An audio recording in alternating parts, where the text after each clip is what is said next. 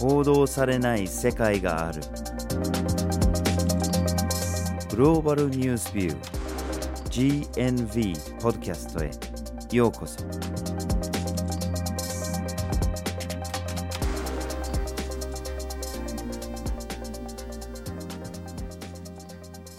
バージル・ホーキンスです。岩根あずさです。今回のポッドキャストのテーマは大富豪の存在を問うですはい。こう大富豪って聞くと皆さんの中でどういったイメージでしょうか？場合によっては個人的に築いた莫大な資産を使って宇宙旅行をする憧れの存在みたいな場合もあれば、まあ、その資産を使って慈善活動なんかをしているっていうようなイメージをお持ちの方もいるかもしれません。うんやはりメディアなんかでも大富豪が取り扱われる時ってこのゴージャスな生活をしているみたいな側面にばかり視点が当たりやすいんですけども本当にそれだけでいいのか？そもそもどうしてこの人たちはこんなに莫大な資産を持っているのか？で本当に大富豪という存在が社会にどういう影響を持っているのかというところがなかなか語られてきてないのではないかなというふうに思います。はい。実は社会は大富豪を支える余裕はないんだっていうような内容が書かれた本があるんですね。まあ、英語で書かれてる本で多分日本語版はないと思うんですけれども、この着眼点ってまず面白いなと思うんですね。要するに大富豪たちが何かみんなにお金をばらまいてるとかっていうことじゃなくて逆に我々が、社会が、一般人たちがこの大富豪たちを支えてるんだと。でも支えきれない。そんな余裕はないというような内容なんですね。で、この本が言いたいことは、この大富豪たちっていうのはやっぱり社会に貢献してるんじゃなくて逆に社会にとっての負担なんだということを主張してるんですね。で、この観点も面白いし、このポッドキャストでこれをちょっと探っていきたいんですけれども、これがますます重要になってくることがあって、それが新型コロナウイルスなんですよね。まあ、実はこのコロナ禍で大富豪たちの富が急増しちゃっているんですね。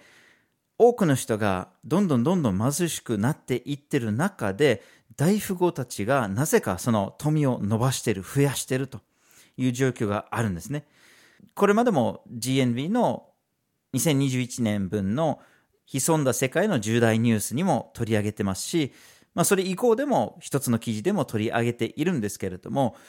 まさにこの格差とこの大富豪の問題っていうのが重要な問題になってくるんじゃないかなというふうに思います。そこで今回のポッドキャストではまずはじめに富の集中について2つ目にどう富を得るのかについて3つ目にどう富を使うのかという3つの視点からお送りします。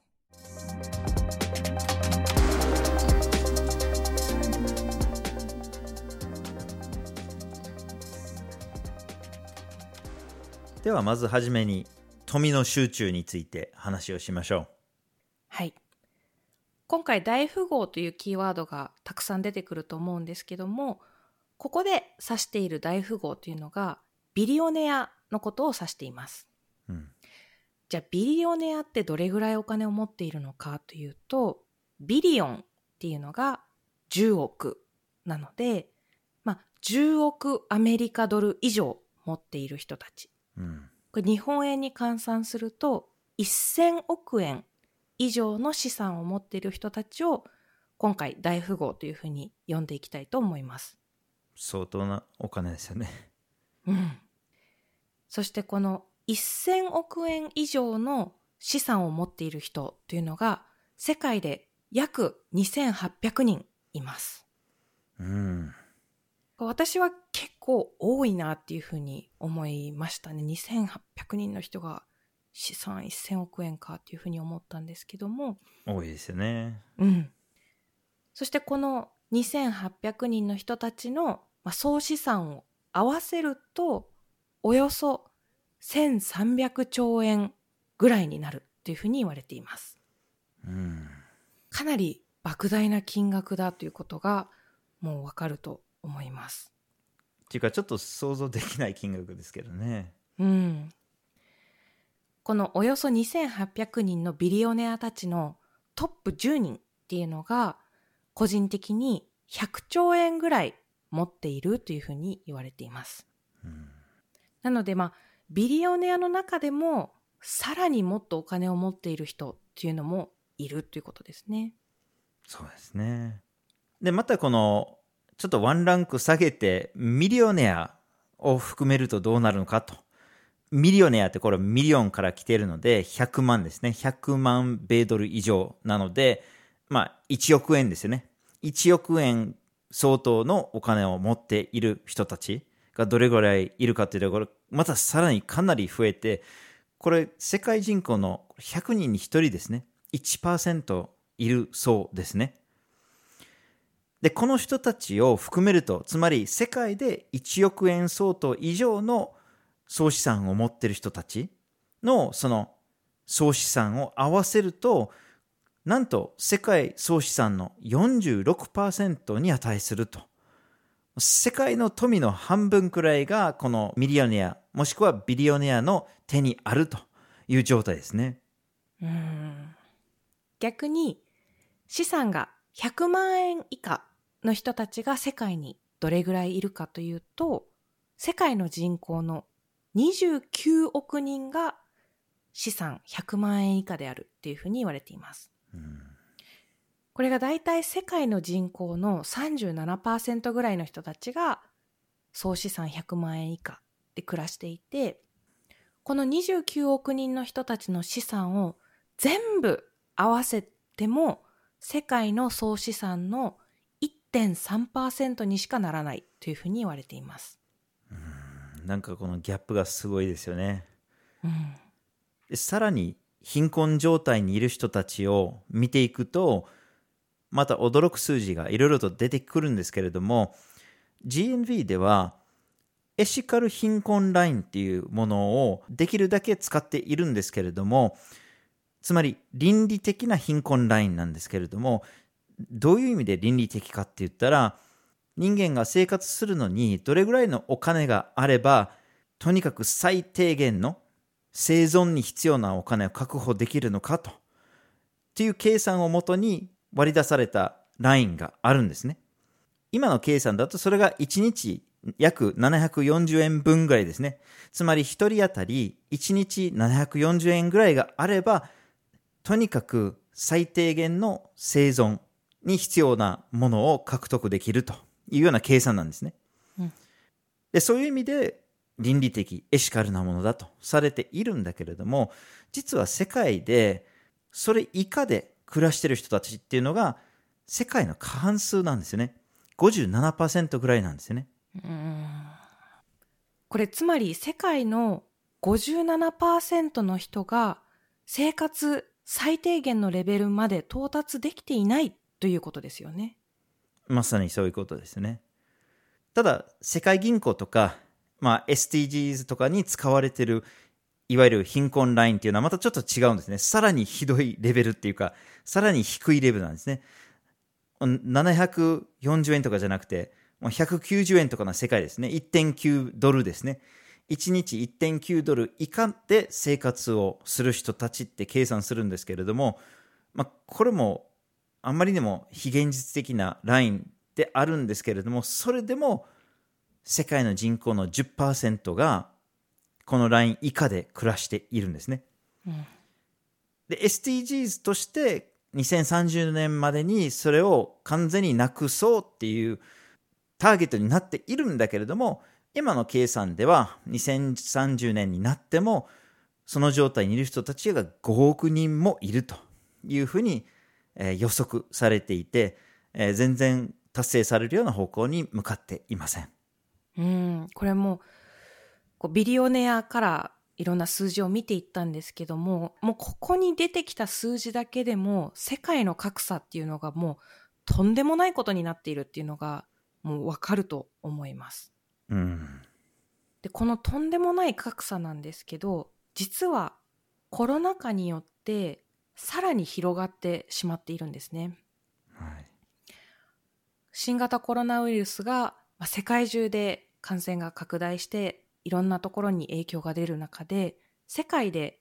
新たに1億人ぐらいの人が極度の貧困状態つまり1日200円以下で暮らすっていう状態に陥ってしまったというふうに言われていますそうですよねしかしそれに対してビリオネアたちが手に入れてる富っていうのが逆に増えてる状態なんですね、うん。莫大に増えてるんですね。で例えばコロナ禍になった2020年の1年分だけで見てこのビリオネアたちの総資産合わせるとなんと1年で400兆円相当の分で増えてるんですよね。うんでもさっきからこの想像を絶するような数字ばっかり出してるんですけど、これどれぐらいの金額かっていうと、これ世界のすべての国が公共の保険医療に使ってる予算額とあんまり変わらないみたいですね。つまり日本、アメリカ、ドイツ、アルゼンチン、南アフリカみんながその公共施設すべての公共の保険医療に使ってる予算全部合わせるとビリオネアたちが1年だけでそれぐらい増やしたと。これだけ世界の医療機関が逼迫しているのに、それぐらい増えてるという状態です。うんこれビリオネアたちみんなで400兆円ぐらいの資産を増やしているんですけどもじゃあ個人個人で見ていってどれぐらい増えているのかっていうのをちょっと例を挙げたいと思います。うん。アマゾンの CEO のジェフ・ベゾス氏っていうのがコロナ禍において5ヶ月間でおよそ9兆円以上資産を増やしたというふうに言われています。一人だけで？一人だけで。うん。で、この9兆円資産を増やした。でこれどれぐらいの金額かっていうと、アマゾンの全従業員、世界中のアマゾンの全従業員に1000万円くらいのボーナスを出せるんじゃないかというふうに言われています。うん。出してないですけどね。出してないです。出してないんですけども、アマゾンの従業員およそ87万人ぐらいいると言われています。うんこの人たちに1人1000万円ずつ配ってもお釣りが来るくらい資産を増やしているということです。うん。まあ、ひどい話ばっかりですね。うんじゃあ、この大富豪たち、悪いことしてるかって言ったら、まあ、法律に触れてるようなことは必ずしもしてないのかもしれないんだけれども、このような状況を聞くと、やっぱり倫理的にはどうなのかというふうに考えざるを得ないんですよね。つまり、世界で食料を買うお金がない、病気になっても病院に行けないっていうような状況の人たちが無数にいて、で、その中で亡くなっていく人たちが無数いる中で、これだけ限られた人たちが、このようなとんでもないような富を集中させるっていうことは、社会として、世界として許すべきだろうかっていうことはやっぱりどうしても考えざるを得ないかと思います。うん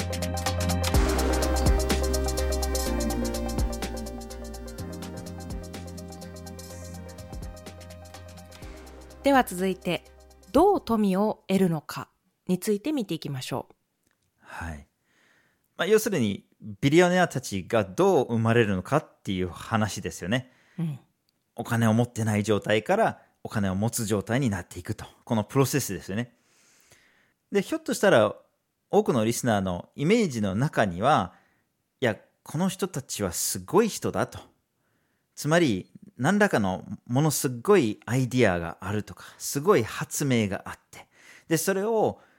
アイディアの状態から発明の状態から商品化して、そしてそのマーケティング戦略を頑張ってすごい、まあ帝国みたいなものを作り上げると。いや、本当に、とにかくすごく賢くて、そしてものすごい努力家というようなイメージがあったりするかもしれないですね。その、ものすごい頑張ったから、ものすごい賢いんだから、そこまでお金を持てるようになったんだっていうふうに思われるかもしれないんですけれども、果たしてそうなんだろうかと。これはやっぱり疑問視しなきゃいけないんじゃないかと思います。うん。まずやっぱりこれだけ少数の個人に世界の資産が集中しているっていうのを見ていった時にこのビリオネアというふうに呼ばれる人たちのほとんどが資本家なんですよね。うん。で資本家ってどういう人たちかっていうと、まあ、労働者を雇って労働者が働いてくれてそれによって生み出された付加価値を抽出して自分の資本を増やしていっている人たちです。うん。そうなってくるとやっぱり労働者の搾取みたいな問題も生まれてきますし実際に社会にとって価値のある付加価値っていうのを生み出しているのは実は労働者たちなんですよね。うん。だけどやっぱりそういうところがあまり顧みられていないっていう部分もありますし一度資産が築かれていくと例えばそれを株に投資したり不動産に投資したりということができるようになっていきます。でこうやっていろんなものに投資していくんですけども中にはあまり新たな価値が生み出されないような投資っていうのもあるんですね。例えば不動産とか、まあ土地の価格が上がっていくけどもまあ土地が何か新しい付加価値を生み出すわけではないんだけど土地の価格が上がっていくからそれで資産が増えていくつまり投資することによってお金がお金を増やしてくれるっていうようなシステムのサイクルの中に入っている人たちがたくさんいます。はい。まあ、そう聞くと、まあ、これは資本主義の暴走だというふうに思われるかもしれないんですけれども、案外そうとも限らない部分が結構あります。っていうのも、この富豪たちってこう富を身につければつけるほど、やっぱり権力に近づくっていうものもあって、なんか権力が集中してるところが富の集中してるところと重なって守り合うっていうかそのとにかく富豪たちが政府のお世話になるっていうか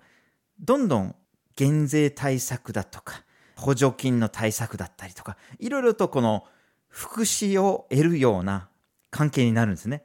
お金持ちなのに福祉を得るっていうシステムが結構あるんですよね。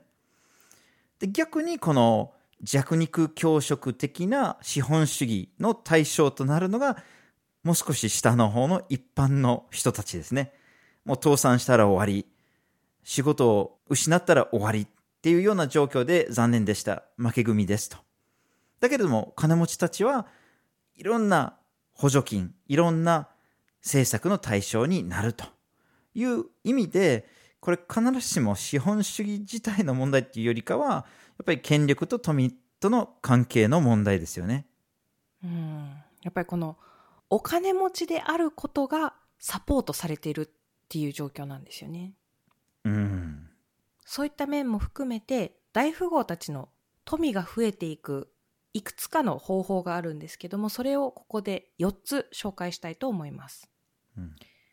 まず1つ目が独占2つ目がインサイダー取引3つ目が政治への関与そして4つ目に相続というところをそれぞれ見ていきたいと思います。はい。じゃあまず一つ目、独占。これいろんな国で見られるんですけれども、一人の富豪が、まあ一つのビジネスを独占するようになると。つまり競争相手があんまりいないような状態で、まずその市場を独占できるようになってくると、どんどんどんどんその富を増やすことができるわけですよね。で、それは他のライバルがいないっていう状態が、まあ、自然と発生しているのか、それとも、例えば政府による、まあ、委託とか、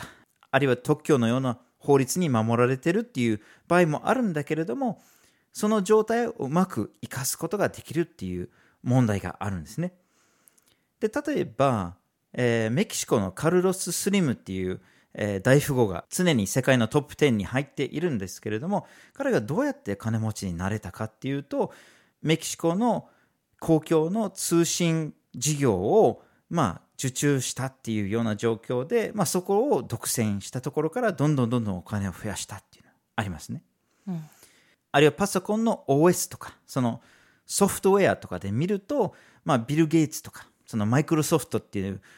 ソフトを作った人がまあ目立つんですけれども、彼もすべてのパソコンですね、まあ、アップルは別として、それ以外の全てのパソコンに自動的にその Windows が入るような状況を作ってしまったんですね。事実上、独占状態を作ったから、他のソフトが入る余地を締め出したんですね。そういうような形で、独占を作ると、好きな価格を設定することができて、まあ、どんどんどんどんお金を増やすことができるという状態ですね。うん。大富豪が資産を増やす2つ目の方法としてインサイダー取引というものを挙げました。うん、じゃあこれ一体どういうことなのかというとインサイダー取引っていうのは皆さんご存知のように株の取引の際に取引が行われる前に何らかの内部情報なんかを得てそれをもとに株の取引をして、まあ、大儲けをするということなんですけども、うん、先ほども挙げたように大富豪の多くが資産家で株の取引なんかで富を得ているってなった時にもちろん正当な方法をとってる人もいるとは思うんですけどもそうじゃない方法をとっている人もいるのかもしれないというところですよね。これたまにそうやって発覚してニュースになって逮捕されてみたいなのは本当に氷山の一角なんじゃないかというふうに言われています。もっとたくさんの人が本当はインサイダー取引とかしてるのかもしれないけど、なかなかそれが公になってこないというところが問題として挙げられています。はい。三つ目のその富を得る方法として、えー、政治への関与っていうのはあるんですけれども、まあ、先ほど言いましたようにこの富と権力の、まあ、癒着のところから生まれるものですよね。まあ、政治家たちが政策を法律を作ってたりするんですけれども大富豪たちにとってはやっぱり自分たちの富を守るのに自分の富を増やすのに有利な政策を有利な法律を作ってほしいんですよね。でこの大富豪たちが大富豪であるがためにそうやって権力を持つ人たちに近づいて働きかけることができるわけですね。いや今度増税に関する法案が出てるんだけれども、それちょっとやめませんかとか、あるいは僕みたいな人のための例外とかを盛り込むことができないかと。で例えばその代わりに、今度の選挙の時の選挙資金にちょっと出しますからと。そういうような話はいくらでも成り立つわけですよね。この癒着っていう問題で、やっぱり自分の資産を増やすのに有利な政策とか法律を作ることに影響を与えることができます。うんそして最後、4つ目の資産を得る方法が相続です。これアメリカでは例えば人々の富の60%っていうのが相続によるものだっていうふうに言われています。つまり親がどれだけの富を持っているかで子がどれだけの富を持てるかどうかがもう生まれた時に決まってしまっているという状況なんですね。うんこれやっぱりそれ自体が非常に問題ということもあるんですけども、いやいや、そうならないように相続税っていうシステムがあるよねっていうふうに思われる方もいると思います。うん、ただここもさっき3番目に挙げた政治への関与というところと関係してくるんですけども、やっぱり自分が大富豪だ、富豪だってなってくると、自分の子や家族にたくさんの富を残したい。そうなってくると政治に関与できるようになっていった段階で例えば相続税の税率ちょっと下げませんかとか例えば現金じゃない資産に対しては相続税の税率をもっともっと低くするような法律作れませんかっていうふうに働きかけてなるべくたくさんの富っていうのが自分の家族に相続されるようなシステムにも関わっていくことができるんですね。はいまあ、こういう富を得る方法の中に結構税金っていうキーワードが出てきたんですけれども全体的に世界の大富豪たちっていうのが実際どれほど納税しているのかっていうのを結構たびたび問題視されますよね。うん、で例えば世界有数の大富豪のウォレン・バフェット氏っているんですけど彼自身の発言で自分が払ってる税率と自分の秘書さんが払ってる税率って比べた時に秘書さんの方が税率が高いっていうことを問題視してたんですね。で、この背景には、もちろんその政策とか法律とか政治への関与とかいう問題がもちろんあるんだけれども、同時にこういうような大富豪たちっていうのが、すごい優秀な弁護士だとか会計士とかを雇うことができるわけで、それを生かして、うまいことその節税の方法をいくらでも試せるわけですね。うん、でもちろん中には法律に触れるものもあるんだけれども合法的なやり方もいくらでもあるんですね。うん、で例えばタックスヘイブンを利用して、まあ、越境してお金をうまいこと動かしながら税金を納めなくて済むっていうような方法があるんですね。で、これがまあ近年のパナマ文書だとかパンドラ文書とかの発覚でたくさん見えるようになりましたね。はい。まあ、なので全体的にこの大富豪たちがすごい頑張ったからとか、すごい賢かったからっていう、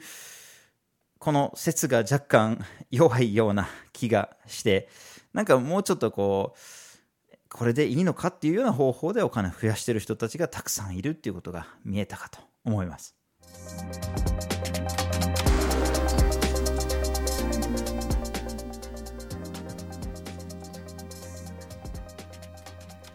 では最後にどう富を使うのかについて見ていきましょう。はい。まあ、またイメージの話をしちゃうんですけれども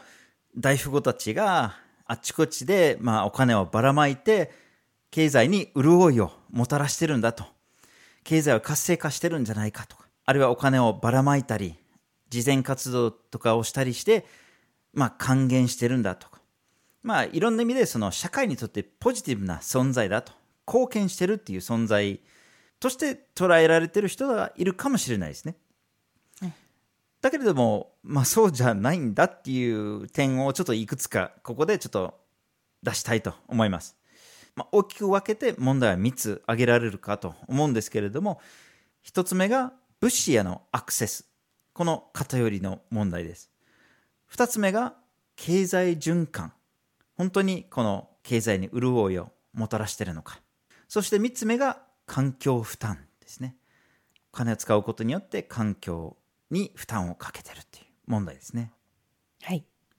まず1つ目が物資へのアクセスというところなんですけども、これ大富豪たちがお金を使えば使うほど、そうでない人たちが必要な物資にアクセスしにくくなってしまうのではないかという説です。うん、というのも大富豪たちっていうのが、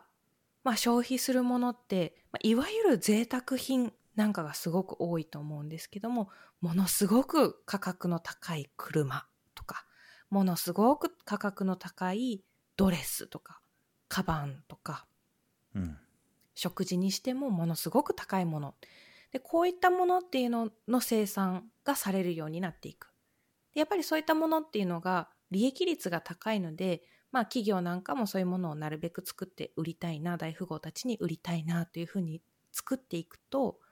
そうでない人たちは、そのものすごく高い車とかを買うことはできません。うん、でそうなってくると、もっとたくさんの人が必要としている社会に必要なものの生産っていうのが、そこまで増えないっていうことですね。うん、だから結局大富豪がお金を使うから、トリクルダウンが起こってで一般的な生活をしている人たちの生活も潤っていくんだっていうほどにはそこの経済の流れがつながっていないということですね。うん、でさらにさっきもちょっと挙げたように例えば不動産の投資をする。でそれでお金がお金を増やしてくれるっていう話をさっきちょっとしたんですけどもこういった不動産への投資なんかによって不動産価格っていうのが上がっていったりします。うん、そうすると何が起こるのかというと今まで例えば1000万円ぐらいで買えていた家っていうのが10年後ぐらいには1500万円出さないと買えませんよとかだんだんそうやって不動産の価格が上がっていくことによって住む場所も高くなりますしそれに従って物価も全体的に上がっていくでこれで人々が得てるお給料もそれに合わせて上がっていけば問題ないのかもしれないけどもなかなかそこが追いついてなかったりすると人々の生活がどんどん苦しくなってしまうというような状況が起こります。はい。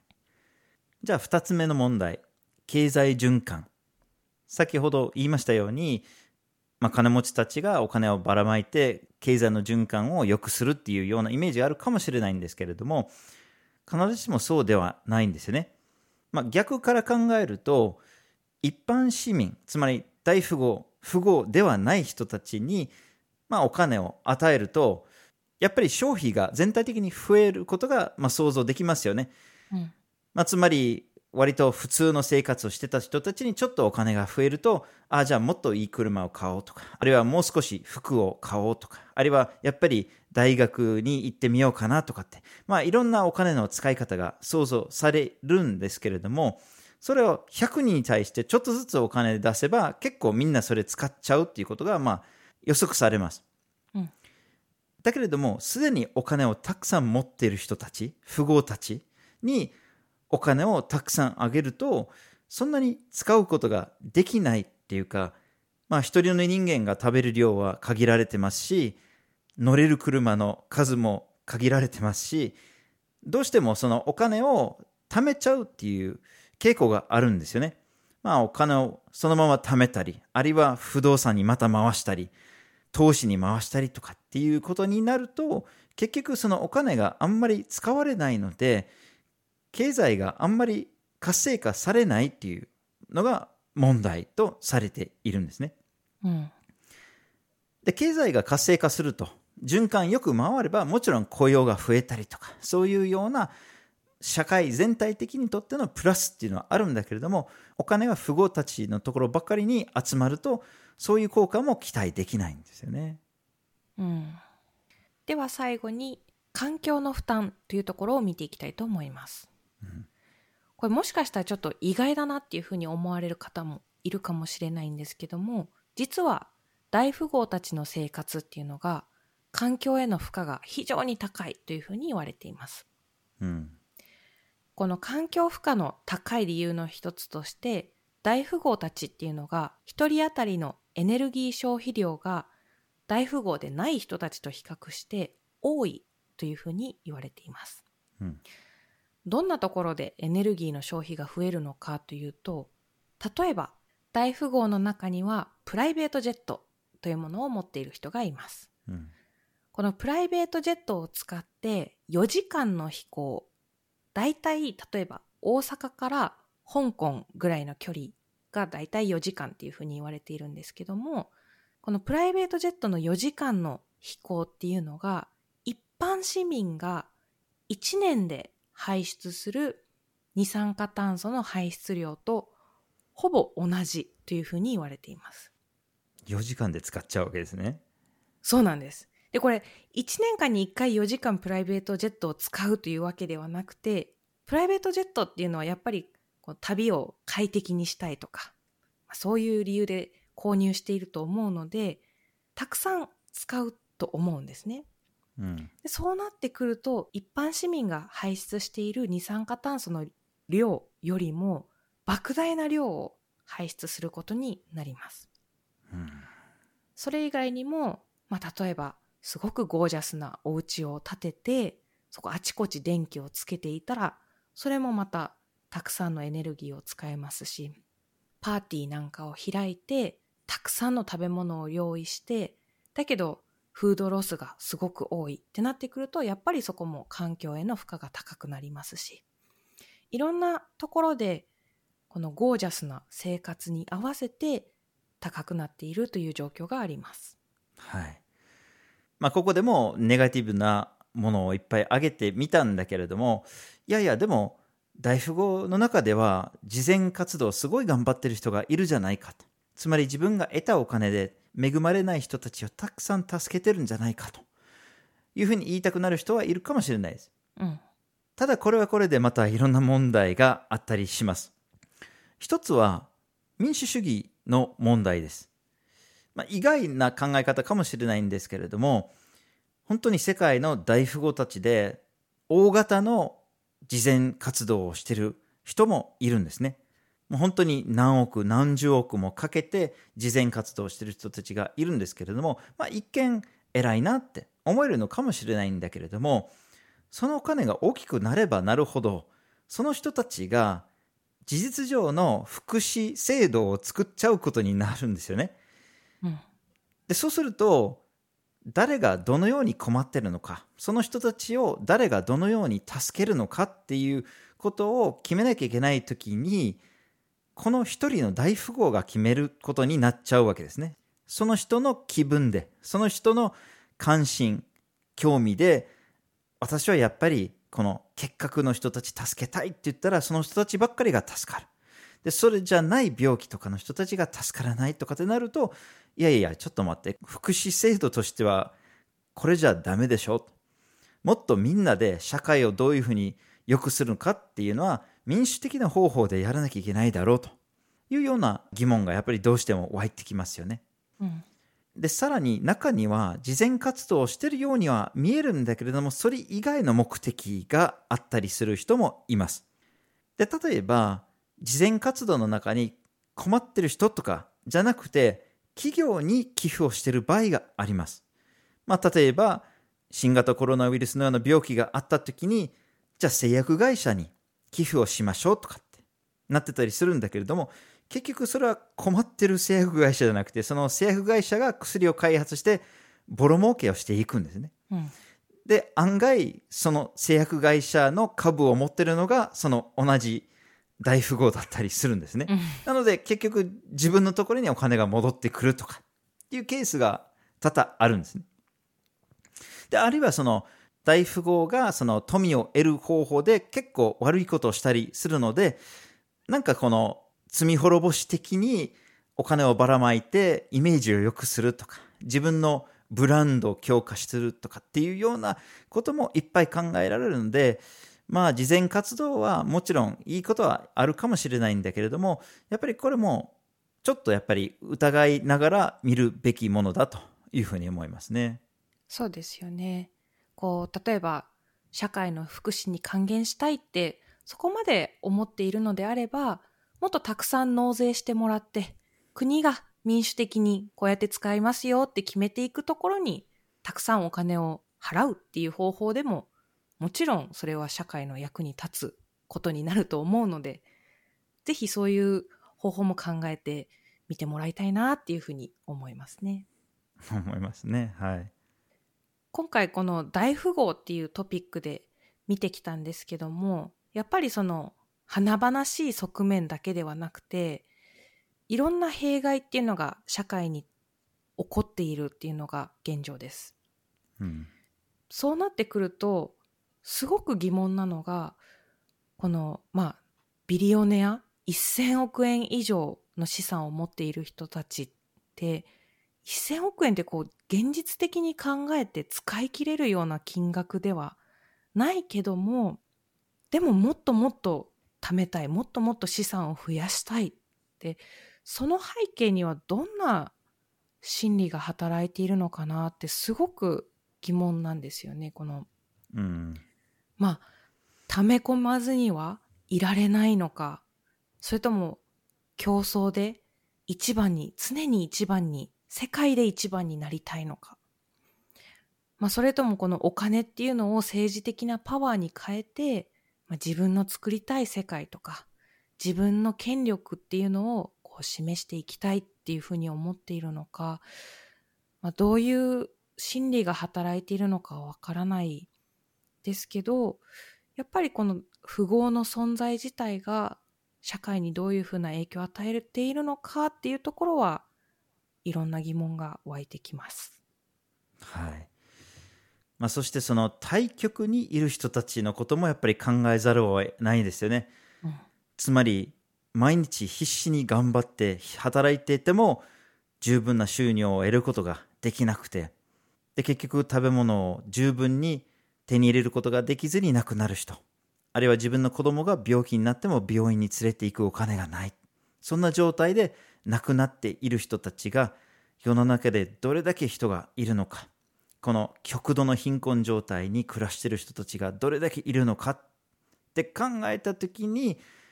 このひたすらお金を貯めて貯めて独り占めしている人たちがいると本当に倫理的にどうなのか。ってそういう世界に住みたいのかっていうふうに我々みんなでやっぱり考えなきゃいけないんじゃないかと。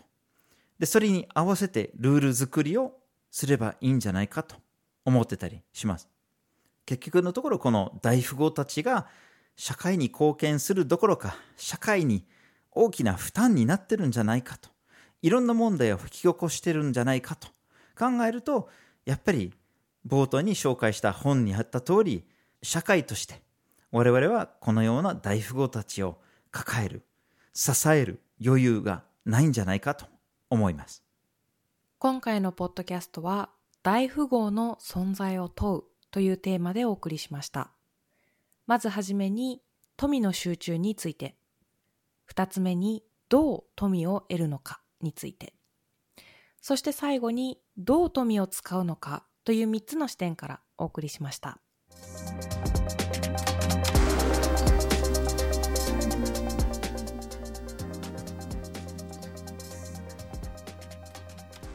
GNV は毎週木曜日19時に新しい記事をアップしています。火曜日と土曜日には1枚ワールドもアップしています。Twitter、Facebook、Instagram でも発信しています。ポッドキャストは毎月第1、第3月曜日に発信します。ぜひフォローしてください。次回もお楽しみに